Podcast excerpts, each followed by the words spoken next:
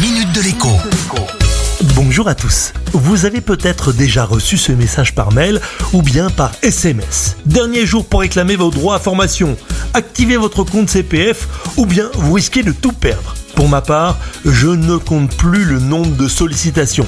Les variantes sont nombreuses, mais une chose est sûre, aucun de ces messages n'est vrai.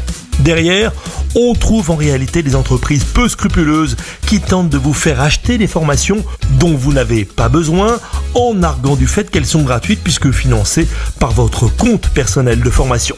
Plus embêtant encore, certaines de ces formations n'existent tout simplement pas. Cela veut dire que vous vous inscrivez à une formation, votre compte CPF est débité, mais vous ne serez jamais convoqué pour y participer et le prestataire censé l'assurer eh aura disparu.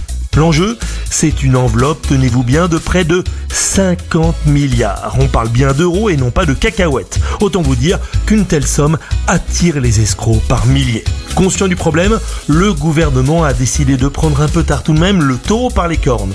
Il envisage notamment d'interdire le démarchage téléphonique. Le problème, c'est que cela n'empêchera pas les mails bidons. Et comme certains SMS sont envoyés depuis l'étranger, il y a fort à parier que les plus filous continueront à vous harceler sans vergogne.